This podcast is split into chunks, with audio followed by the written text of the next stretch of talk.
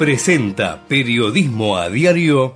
En Galeno te cuidamos hace más de 35 años, con más de 6.000 instituciones médicas, más de 68.000 profesionales, más de 10.000 empleados y más de 100 sucursales. Además, contás con nuestros sanatorios de la Trinidad y nuestros centros médicos propios. Galeno, todo para vos. SS Salud, órgano de control 0800 222 Salud, web sssalud.gov.ar.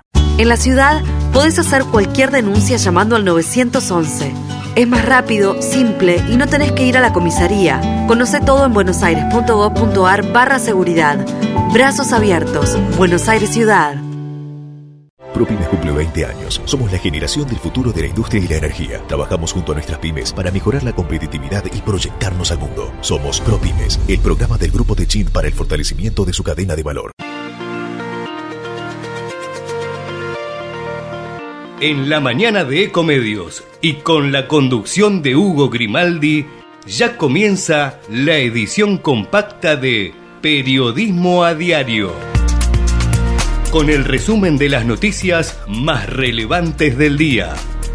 Desde este mismo momento las vamos a analizar, a relacionar, a ponerlas en contexto para explicar qué se dice, qué no se dice, cómo se dice y por qué. Empezaremos a compartir títulos, notas, videos y fotografías, a mostrar personajes y recomendar columnas y enfoques. Y seremos implacables a la hora de identificar las noticias falsas. De lunes a viernes por AM 1220, en simultáneo por todas las redes sociales y con desarrollo extra en ecomedios.com. En Periodismo a Diario no le vamos a hacer perder el tiempo. Buen día para todos, buen día, buen día, buen día. Segunda parte del año, ¿eh? primero de julio fue el sábado, hoy primer día hábil del mes, primer día hábil del segundo semestre. Así que arrancamos rumbo a las elecciones. El mes que viene, en agosto, las paso y en octubre las presidenciales y, otras este, que tienen que hacerse justamente este año, por ejemplo, para renovar las cámaras del Congreso. Así que estamos en carrera ya eh, en el sprint final, rumbo a las elecciones. Y esto obviamente va a condicionar un montón de cosas de aquí en más, un montón de cosas de la vida de los argentinos. Eh, les quiero dar, como siempre, en primer lugar, los datos del tiempo. Hoy ya no hace un dígito como la semana pasada. 14 grados 6 en este momento, no justamente en este momento, sino las 7 de la mañana cuando lo publicó el servicio meteorológico. Estamos esperando ahora que lo refresquen para las 8. Eh, 21 será la máxima. El cielo está algo nublado eh, la temperatura máxima para el día de hoy, 21 les dije, y durante el día se mantendrá así, parcialmente nublado durante toda la jornada. Para mañana martes, 16 de mínima, 22 de máxima, llegarán por la noche tormentas aisladas. Para el día miércoles seguiremos con neblinas y después tormentas durante prácticamente buena parte del miércoles. El jueves empezará a mejorar ya con 11 grados de mínima 16 de máxima. El viernes 9 de mínima, un poquito más baja, y 16 de máxima. Sábado y domingo parece que el tiempo viene lindo, con temperaturas que van a estar otra vez en un dígito. Así que bueno, aprovechar este pequeño veranito de 48 horas hasta que mañana por la noche llegue la lluvia. Después si está y si lo veo y si puedo, con todo gusto, actualizamos a las 8 de la mañana. Eh, bueno, tengo toda la actualización informativa, que es mucha, porque durante este, durante este fin de semana hubo novedades. La mayor parte de los diarios se centran en sus titulares de hoy en la elección de San Juan de ayer. Los diarios más generales, los diarios puntualmente económicos, hablan de lo que consideran que es un inminente viaje del equipo económico a Washington para ver si puede terminar de cerrar la negociación con el fondo. Se supone que si van es porque hay cosas encaminadas, así que veremos qué tienen que decir los mercados al respecto, pero justamente yo marcaba con mucha precisión esto de agosto elecciones, octubre elecciones, porque normalmente en épocas preeleccionarias hay algún rebrote del precio del dólar. Puntualmente ocurre eso, aunque durante los últimos días ha estado bastante tranquilo.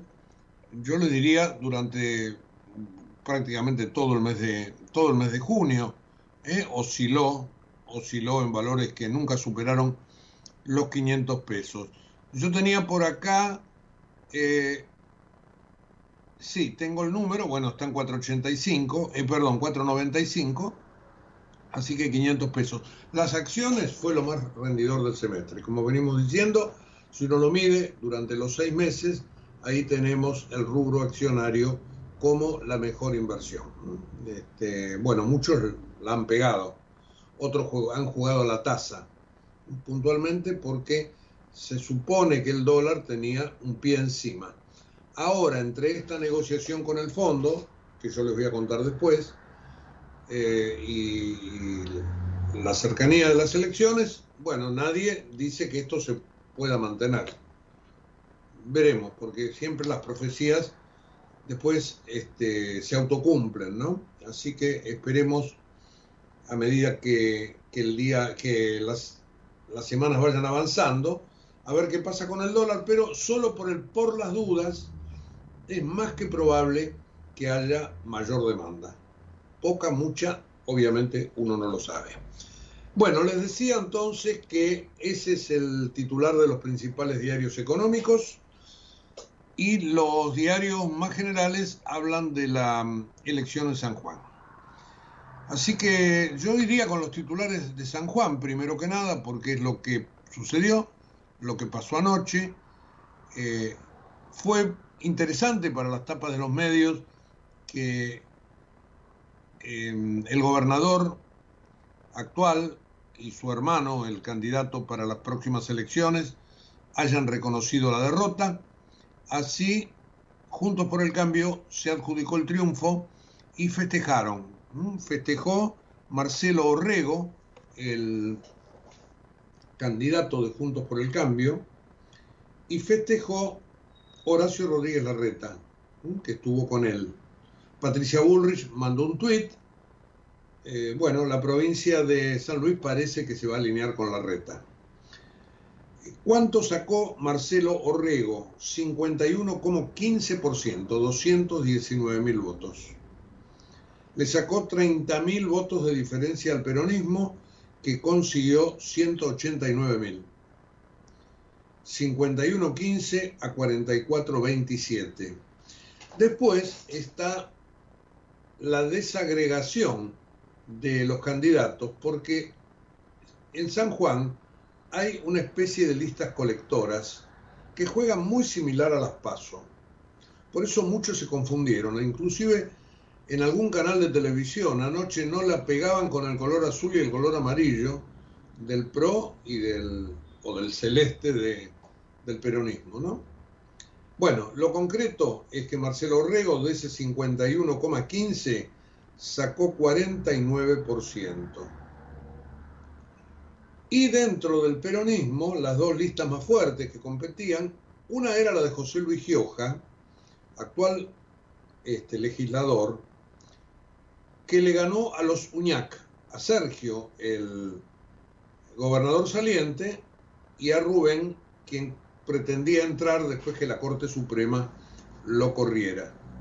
Justamente, página 12, titula, para no decir que fue un batacazo, porque verdaderamente lo fue, esa palabra es utilizada en muy buena cantidad de títulos en los medios, los locales y los del interior también, este, ¿Qué dice página 12? Ganó la Corte. Como si la intervención de la Corte hubiera sido definitoria. Lo único que hizo la Corte es decir, Sergio Uñac no puede ser candidato porque ya tiene agotado los dos periodos que le acuerda la Constitución. Pero bueno, para página ganó la Corte y para los que seguimos los números ganó Marcelo Rego por Juntos por el Cambio. Y les reitero, los festejos partieron fundamentalmente del larretismo. Contundente triunfo de Juntos por el cambio sobre el PJ en San Juan, dice la tapa del diario Clarín.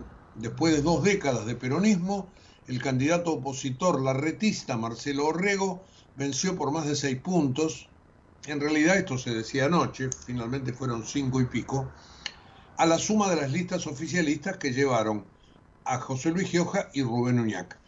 Sergio Uñac, actual gobernador, no pudo buscar otra reelección porque la Corte declaró inconstitucional su postulación. Su lugar fue ocupado por su hermano. Alberto Fernández saludó al, al ganador. Fue a votar 70% del padrón. Y este es un dato muy importante que tenemos que seguir porque parece que es la media en casi todas las elecciones provinciales. La única que se ha destacado por haber superado el 80 de, presentismo fue la elección tucumana. Después en las demás provincias donde hubo este, elecciones anticipadas, más o menos se ha notado eso. 70, digamos. Esta es la mayor abstención en la provincia desde el retorno de la democracia. Este, en mayo, recuerda Clarín, la representante de Juntos por el Cambio, Susana Laciar, ya le había arrebatado al peronismo la intendencia de la capital. Dice la oposición, la nación, la oposición puso fin a 20 años de dominio del PJ y gobernará San Juan también con un resumen muy parecido a lo que le acabo de leer del, del diario Clarín. Justamente ahí, Horacio Rodríguez Larreta hizo un montón de manifestaciones que tienen que ver con la alegría de Juntos por el Cambio, por el batacazo, con lo que, los diarios eh, llaman con el contundente triunfo, etcétera, etcétera, etcétera. Y entre esas declaraciones hubo unas que le hizo a La Nación Más, de modo directo, hablando con, nuestro colega José del Río, donde allí con un poco más de tranquilidad, este, dijo cosas que de algún modo se ha sentido este, casi obligado, porque la pelea con Patricia Burris de la semana pasada fue muy fuerte. Esto ha provocado que muchos dirigentes del PRO sobre todo, me imagino que de Juntos por el Cambio también, les hayan dicho muchachos paren la mano, que así de esta manera la gente no nos quiere, es demasiado. Sinceramente, la semana pasada estuvieron pasándose de decibeles. Bueno, parece que lo ha comprendido. ¿Y qué dijo la reta ayer? Bueno, estas cosas que yo digo nunca son a tono personal. Lo que yo este, comenté de fracaso del macrismo tiene que ver con el fracaso de un modo de hacer política, que es el, el fracaso de la confrontación. Yo no sé si porque no se entendió, porque no se quiso entender, porque este, los diarios machacaron errándole al punto de vista y le dieron más cantidad de manija a Patricia Bullrich, pero eh, ella estuvo en sus declaraciones bastante insultante. Y esto generó que Rodríguez Larreta este, respondiera. Y la cosa fue y vino. Hoy en el diario Clarín, por ejemplo, perdón, en el diario La Nación, Diego Santilli dice, no, no, esto no puede ser entre nosotros. Bueno, y así un montón de dirigentes. Así que lo que, lo que dijo la reta ayer entonces fue, bueno, este, acá lo que yo, lo que yo dije este, está muy claro y no, no tiene que ver con manifestaciones de agravio personal porque yo nunca lo hago. Así que de algún modo eso sirvió como para bajar un poquitito la tensión, pero todo aquello quedó plasmado, obviamente, en los titulares de los diarios, en, las en los zócalos de la televisión, etcétera, etcétera, etcétera. Se dijo, pero dice la reta que no en el sentido en que se publicó. Así que este, desde el lado del PRO y de Juntos por el Cambio, este, la cosa ha venido por ese lado. Bien, eh, ¿qué, más, ¿qué más podría decirles de las elecciones? y estoy buscando en mis apuntes. No agredo personalmente, un disgusto de muchos, bla, bla, bla. Saludó Alberto, había notado, y lo leí de la tapa del diario del diario La, eh, Nación, digo bien. Eh, bueno, les decía que no estuvo Bullrich, felicitó por Twitter también ella. Es para Juntos por el Cambio verdaderamente algo importante haber ganado la provincia de San Juan porque termina con 20 años de peronismo allí, donde José Luis Gioja primero y los Uñac después este, armaron una especie de, eh, de búnker propio, sobre todo Gioja, que hasta fue titular del Partido Justicialista, este, cercano a Cristina, lejano a Cristina. Este, hay algunas declaraciones muy famosas de Cristina hablando contra él de modo muy peyorativo en una charla telefónica con Parrilli. Bueno, allí Gioja fue el hombre fuerte, 20 años de giojismo o de uñaquismo, parece que se han terminado, al menos por ahora, durante los próximos cuatro, cuando asuma, reitero, Marcelo Orrego, que sacó este, mucho más votos él dentro de la interna de Juntos por el Cambio que la suma de todo el peronismo. Porque en ese 57-15 del total de Juntos por el Cambio, creo que este, lo, de, lo de Orrego está cerca del 50% y el peronismo les decía 44%.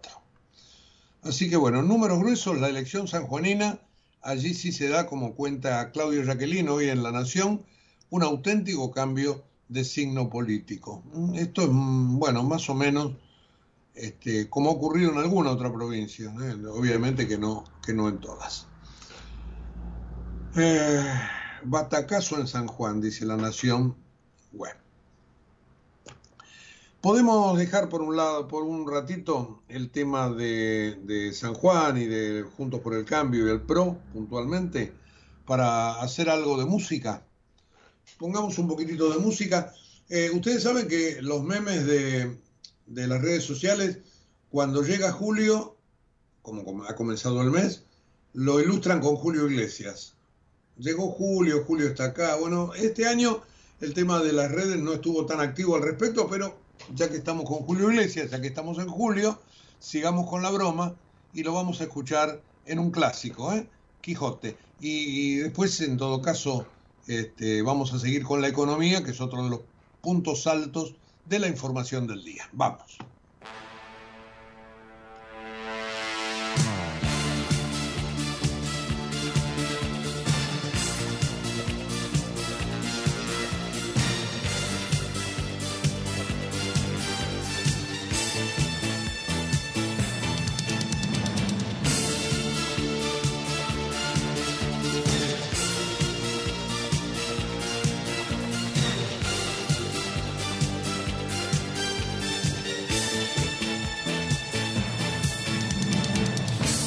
De aquellos que sueñan con la libertad.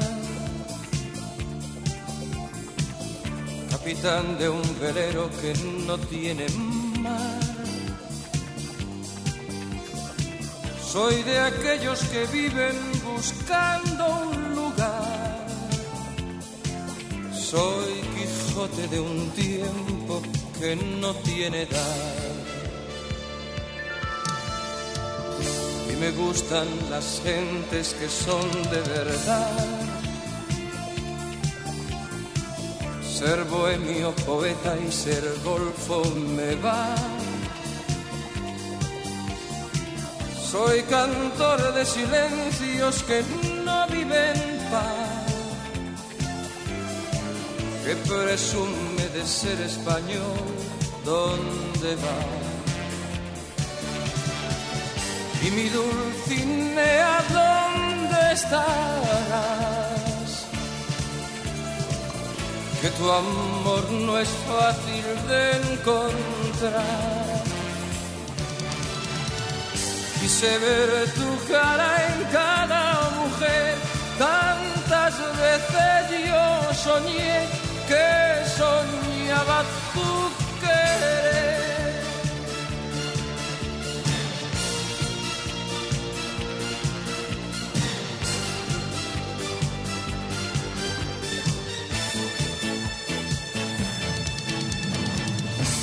feliz con un vino y un trozo de pan.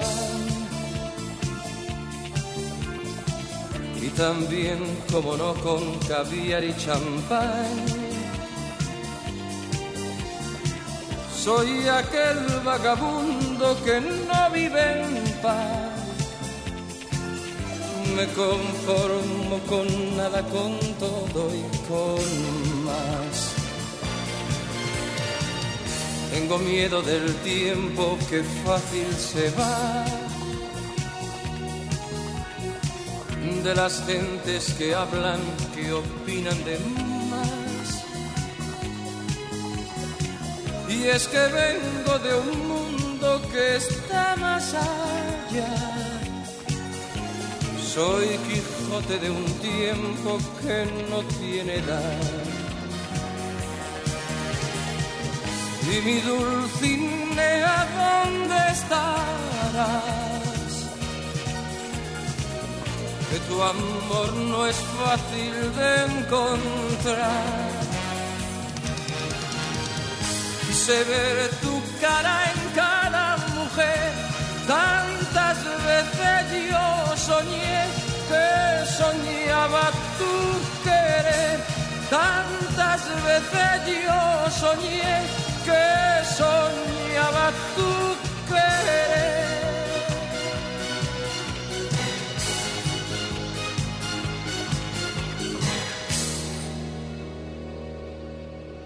Bueno, ahí estaba Julio Iglesias. ¿Por qué motivo Julio, Julio Iglesias, o el mes de julio, este, no fue broma o no fue tanta broma este año? Porque este, Elon Musk, el titular de Twitter, decidió restringir la cantidad de tweets que cada persona puede publicar. Y bueno, eso generó mucha bronca dentro de las redes, este, bueno, todo el mundo lo criticó. Está manejando la red social como este, una empresa pública, verdaderamente, poniendo las restricciones a algo que es libre por naturaleza. Lo que ocurre es que el hombre quiere monetizar. Entonces, si restringe, probablemente empiece a cobrar por algunas ya lo está haciendo, ¿eh? con, algunas este, cuestiones, pero algo que era totalmente libre empieza a acotarse porque tiene él que eh, probablemente recuperar gran parte de la inversión. En concreto, eh, mucha bronca, gente que se corre de esta red, que se pasa a otras, veremos si esto es a nivel mundial, cuánto dura, etcétera, etcétera, pero allí una de las novedades de este fin de semana fue justamente lo de Elon Musk. Y otra novedad, que bueno, ya no es novedad, porque anoche, por sexta jornada consecutiva, por sexta noche consecutiva, se dio en París este, vandalismo, salida a la calle de la gente para seguir protestando contra eh, la muerte de un pibe de 17 años al que mató la policía hace 5 o 6 días. Y esto sucedió noche tras noche, fue increyendo y por lo que nos traen los, los despachos, y yo estaba mirando un poquito Le Monde recién, lo de anoche estuvo mucho más tranquilo en cuanto a disturbios, y ellos lo miden inclusive con la cantidad de gente detenida.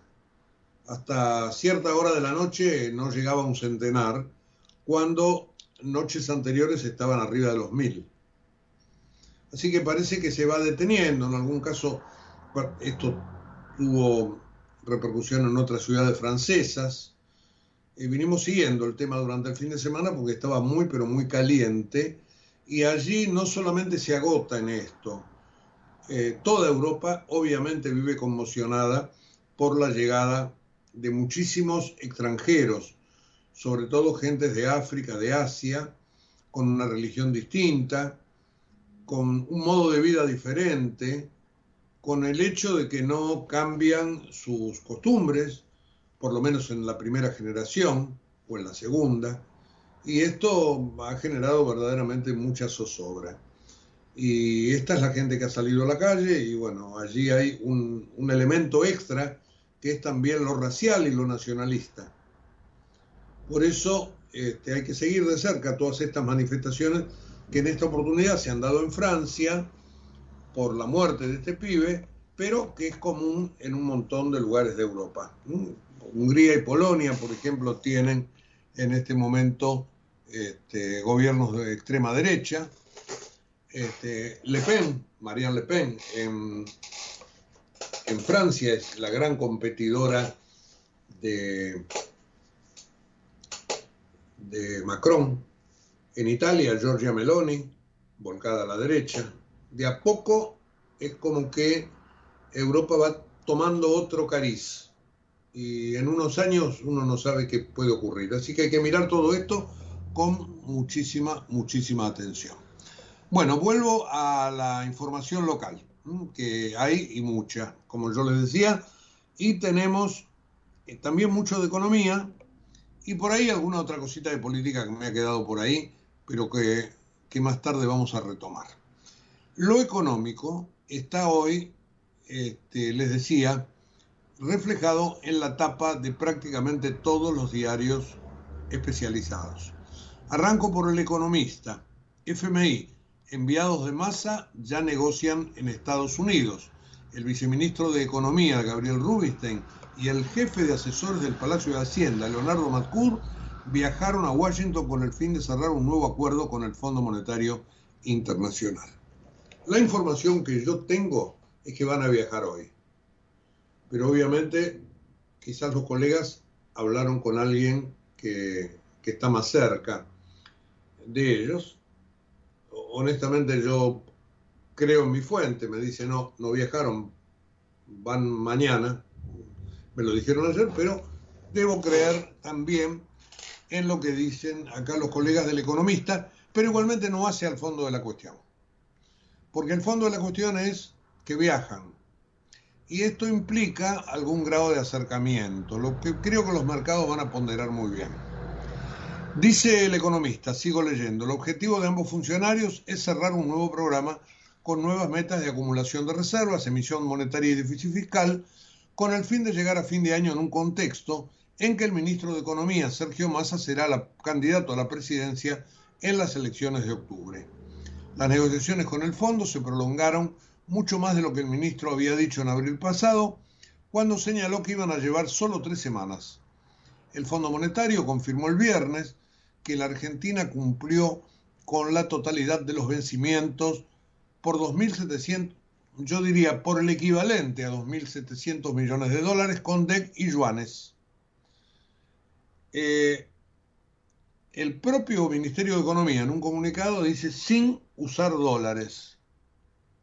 Se ufanan de eso, ¿no? Porque con DEC se paga siempre sin usar dólares, pero esta vez eran poquitos DEC para lo que había que pagar. Entonces, ¿cómo se cubrió la diferencia dándole al Fondo Monetario yuanes? El fondo no dijo nada y supongo yo que esto estaba hablado. Porque el yuan no es una moneda convertible, o la guarda el fondo o se la traspasa a China o algo deben haber arreglado internamente. Pero lo concreto es que la Argentina pagó. Debería estar esperando que el fondo ahora envíe los, este, la cuota que, tiene, que tenía que ver con el trimestre, pero si el trimestre está incumplido, no la mandó automáticamente. El otro día, el jueves, hubo una reunión de directorio. Allí no hubo unanimidad, pero si los argentinos van a negociar, será por algo. ¿Habrá fondos? ¿No habrá fondos? ¿Cuál será la condicionalidad? Eh, obviamente que están faltando ahora de los 10.600, este, unos 6.000, digamos. Bueno, están faltando todos, los tres trimestres del año. Pero este, si vienen los de este trimestre, los del pasado, estaría faltando algo más. Quizás se arregla por una cifra intermedia. Bueno, veremos.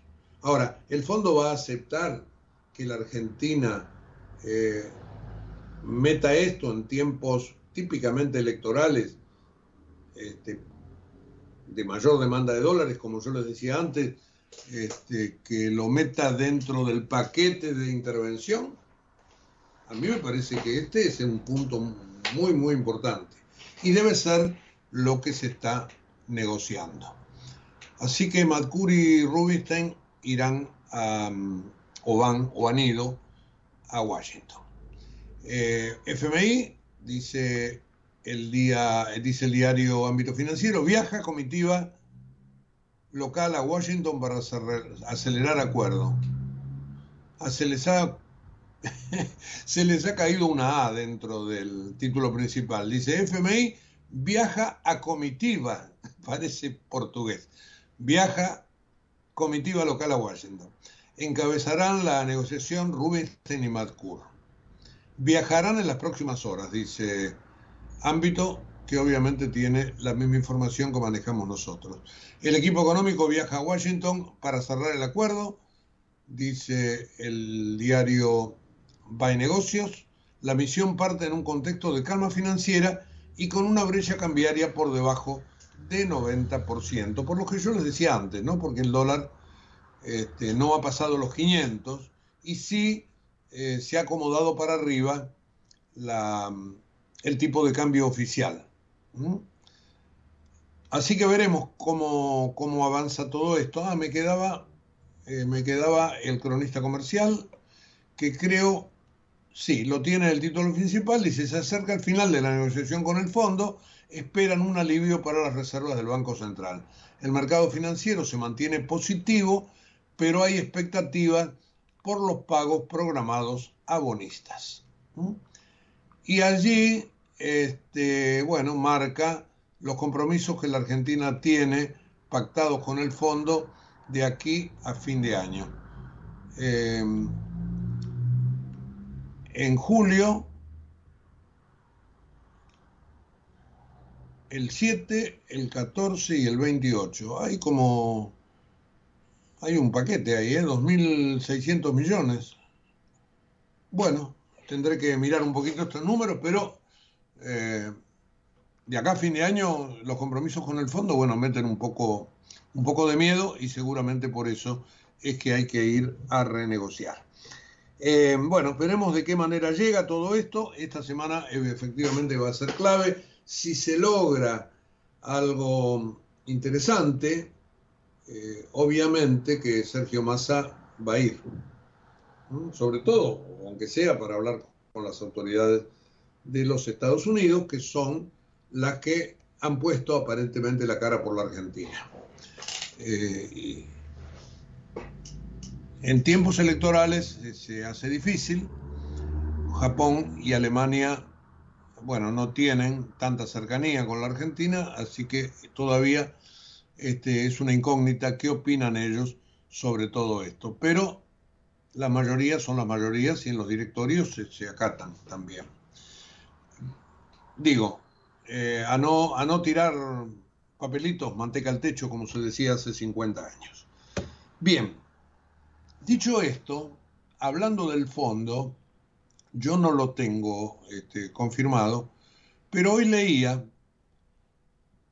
creo que en el diario La Nación, un titular muy, este, sí, acá está, en una en una columna que escribe Jaime Rosenberg, que se llama La trastienda de la política, en la página 15, dice el inesperado interés de Cristina Kirchner por una cumbre del Fondo Monetario. La vicepresidenta pidió información sobre la reunión en Marrakech de octubre. ¿Qué pensar de todo esto? ¿Va a ir Cristina a esa reunión? Dice Rosenberg, obviamente nadie en el entorno de la vicepresidenta confirmó el presunto interés de Cristina por estar presente en Marruecos, país que visitó en enero de 2015 como escala de su viaje presidencial a China. Y se pregunta, Rosenberg, ¿irá a Marrakech en octubre entre las PASO y las generales? ¿Reiterará allí sus críticas al Fondo Monetario? ¿Qué opinaría Massa sobre su presencia? Parece muy pronto para responder estos interrogantes, y yo digo interrogantes en todo caso provocativos, pero la vicepresidenta ya dejó en claro su interés por seguir de cerca el encuentro. Así que probablemente algo a ella le va a picar que va a poder decir sobre la acción del Fondo Monetario a nivel internacional y lo que ella cree que la Argentina este, tiene que seguir pidiendo un tratamiento preferencial, eh, ya sea eh, con las tasas de interés, este, algo que el fondo dice que no va a tocar, y también, obviamente, por la cuestión puntual de la sequía que se está tratando acá. Bueno, dejo el fondo de lado, pero sigo con lo económico, porque hay algunos titulares más. La inflación es uno de ellos, ¿no es cierto? Eh, va a venir en el mes de junio, el que cerró el, viernes pasado, por debajo de la inflación de mayo. Esto está claro que es así. Eh, ya 8.4 ha quedado lejos. Todas las consultoras dicen que va a estar por debajo del 7 inclusive. ¿Por qué motivo? Bueno, porque alimentos ha bajado, porque vivienda ha bajado, porque no hubo tanto en tarifas y por lo tanto es más que probable que el piso descienda por debajo de 7 y que Sergio Massa saque pecho. 6,8, pónganle. Ahora, todos los analistas que consultan los medios, sobre todo Clarín y La Nación, dicen que la inflación de julio va a venir para arriba. Es decir, que junio va a ser un bache y que julio va a volver a trepar. Nadie cree que se pueda llegar otra vez al 8,4, pero por lo menos a trepar arriba del 7, porque va a haber tensiones cambiarias probablemente. ¿eh? Vuelvo a tocar el tema cambiario, que tanto a la Argentina este, le pega, sobre todo por la inflación.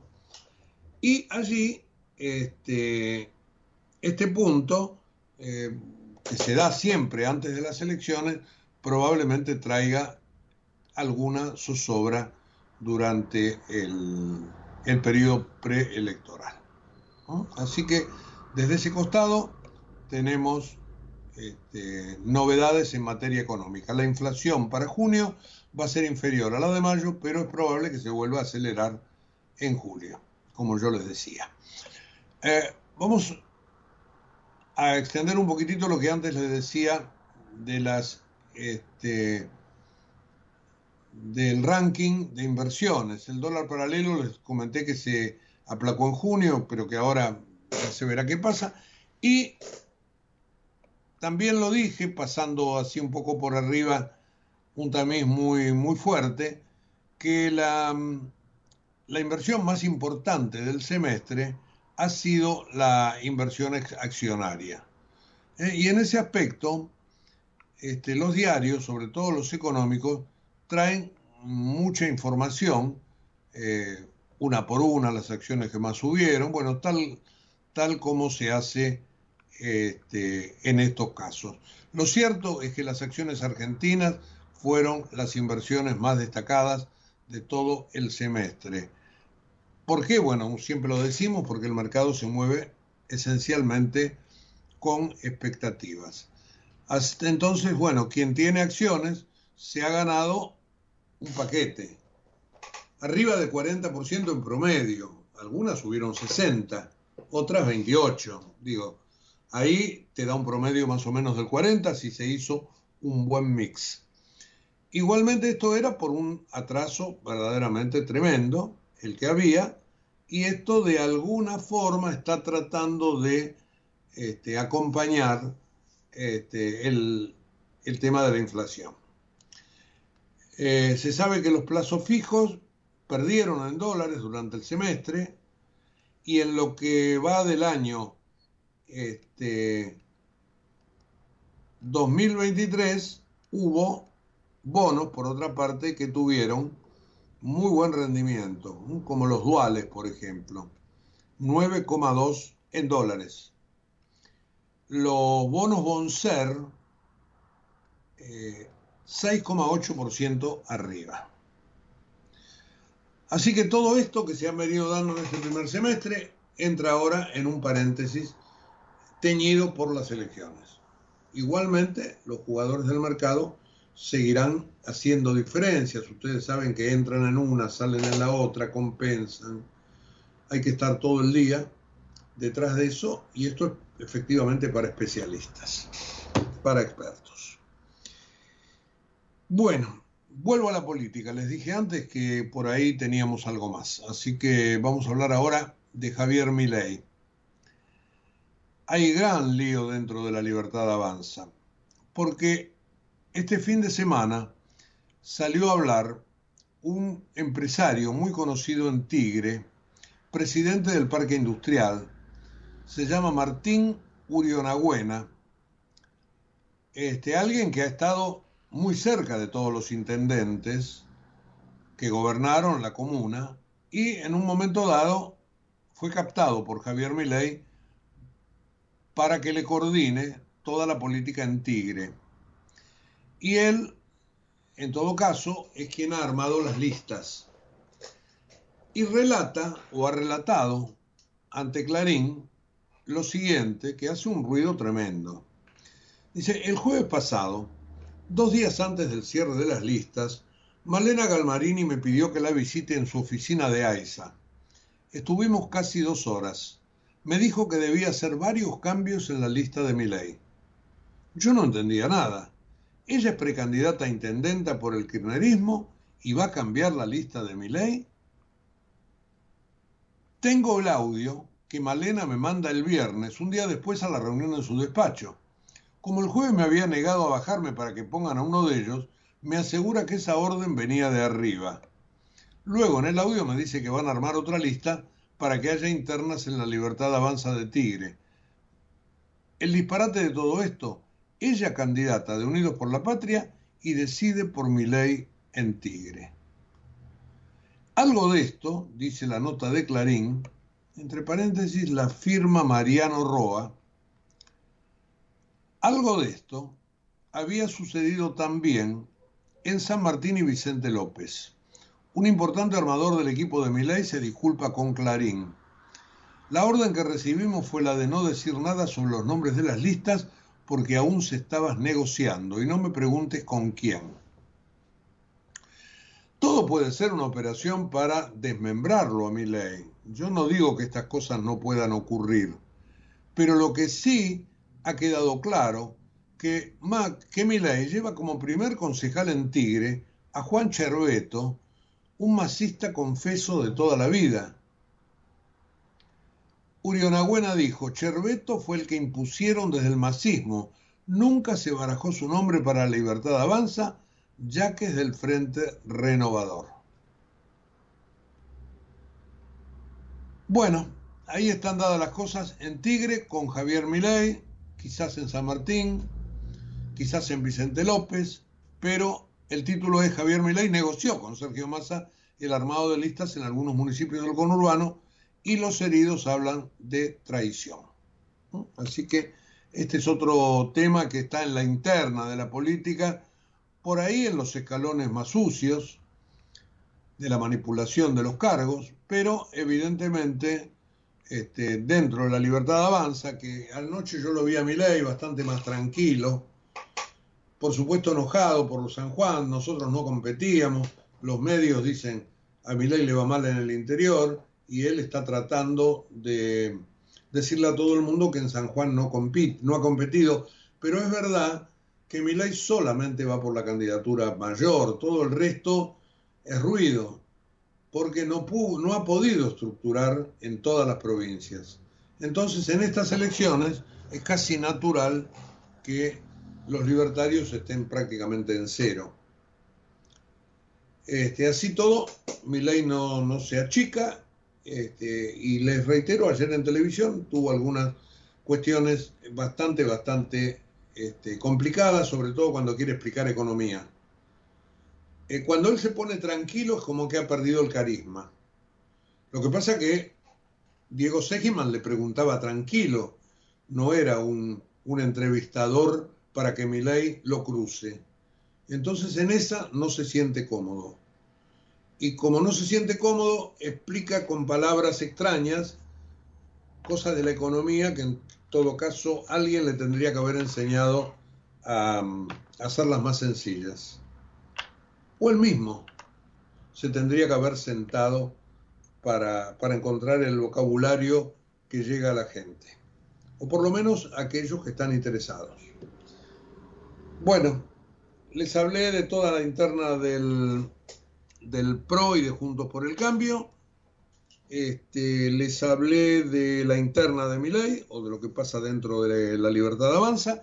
Me queda algo de la interna de Unión por la Patria y que tiene que ver con eh, Sergio Massa y con Daniel Scioli.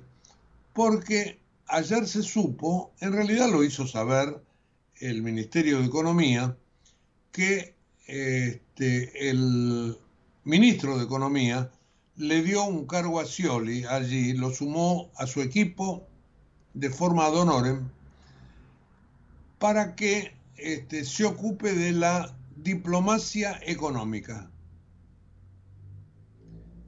Así que así lo, lo estaban anotando anoche para reforzar la dimensión política internacional del Ministerio, asesor especial para la agenda internacional del Ministerio, un cargo ad honorem, pero que viene a ponerle un poco más de paños fríos a la interna de Unión por la Patria, tal como lo ha pedido Cristina. Amíguense. Hicieron el otro día, eso en la puerta del ministerio. Bueno, de esa reunión salió justamente esta nominación que se dio a conocer anoche. De modo verbal, ¿eh? hasta ahora nada por escrito. Eh, exactamente 8.47. Vamos a ir con un poquitito más de música. En este caso lo vamos a hacer con un dúo muy, muy lindo. Justin Timberlake, Anna Kendrick. A ver.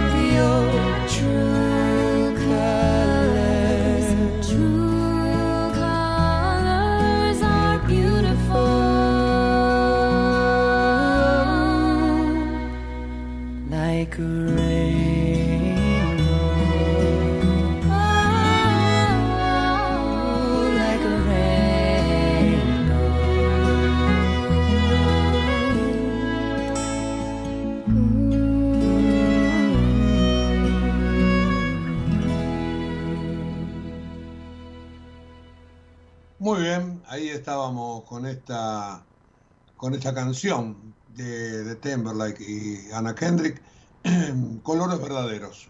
Ese será. Bueno, eh, de aquí al final vamos entonces con lo que me va quedando y quiero abordar un tema eh, tremendo que tiene que ver con estadísticas, pero también con un pronunciamiento de la Iglesia. Me parece que viene bien, tal como hacemos siempre, juntar los temas para ponerlos todos en contexto, ¿eh? causa y efecto.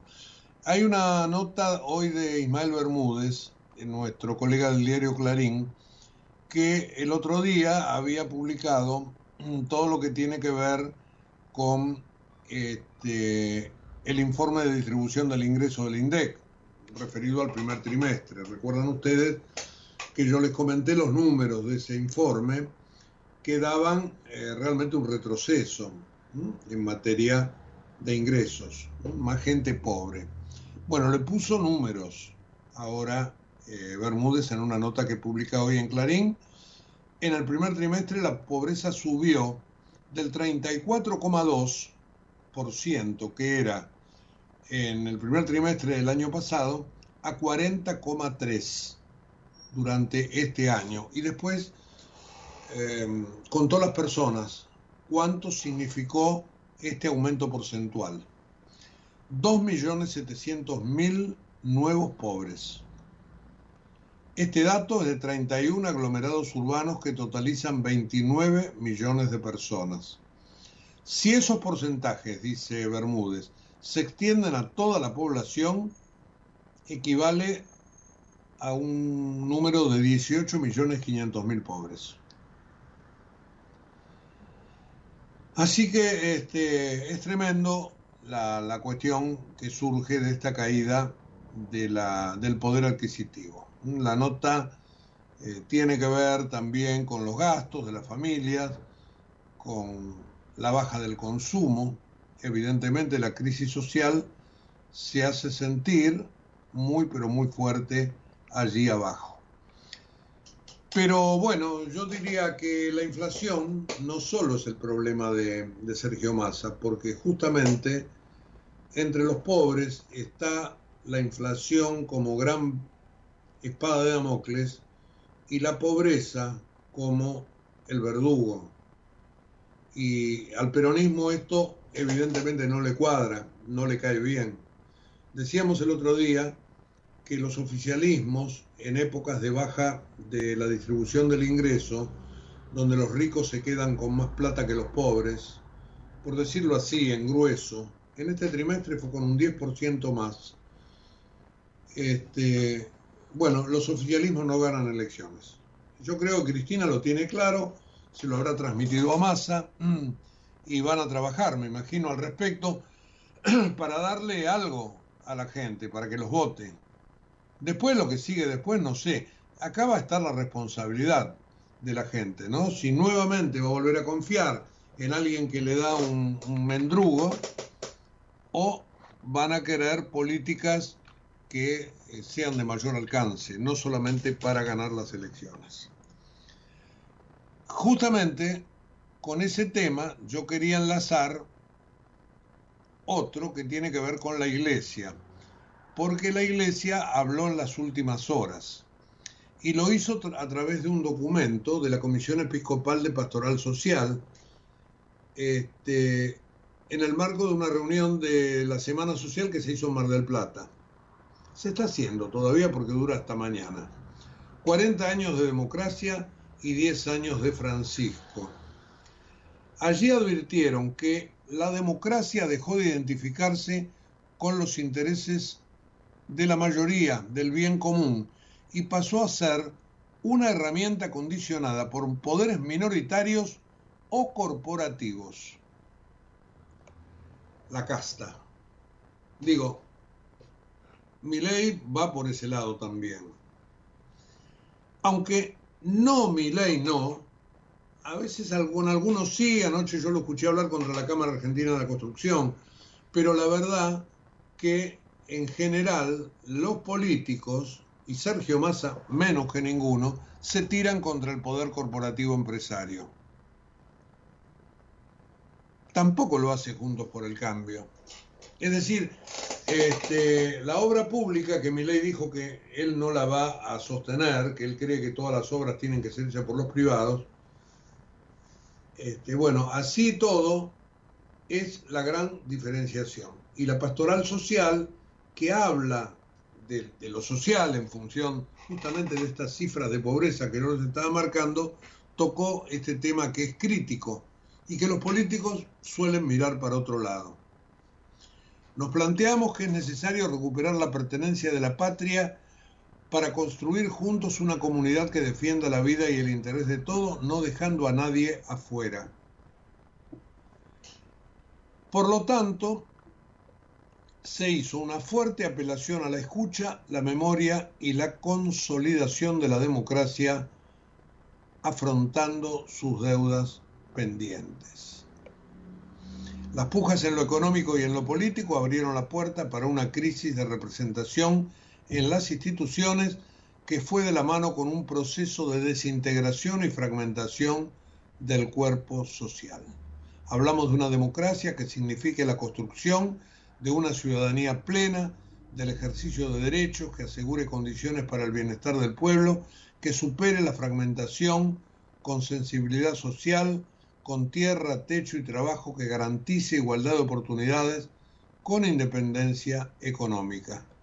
Bueno, este fue el, o parte, parte de este documento, que yo les invito a leer porque efectivamente pone el centro de la cuestión en temas que generalmente no se tocan. Los políticos miran para otro lado, aún aquellos que dicen estar cerca de estas manifestaciones de la iglesia. Bueno, ¿qué me queda? ¿Qué me queda? ¿Qué me queda? Me queda que Cerúndulo, Francisco Cerúndulo, tenista, el tercer argentino en ganar un torneo sobre césped, ya se prepara para disputar Wimbledon. Ganó el otro día, ¿eh? ganó este fin de semana. Y va a debutar este, en Wimbledon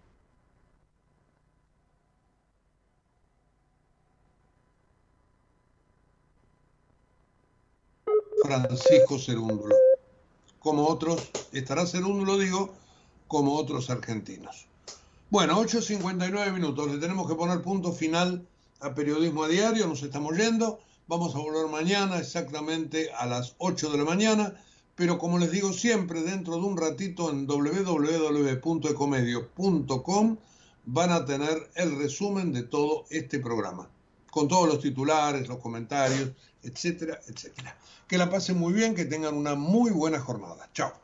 En Galeno te cuidamos hace más de 35 años, con más de 6.000 instituciones médicas, más de 68.000 profesionales, más de 10.000 empleados y más de 100 sucursales. Además, contás con nuestros sanatorios de la Trinidad y nuestros centros médicos propios. Galeno, todo para vos. SS Salud, órgano de control 0800 222 Salud, web sssalud.gov.ar.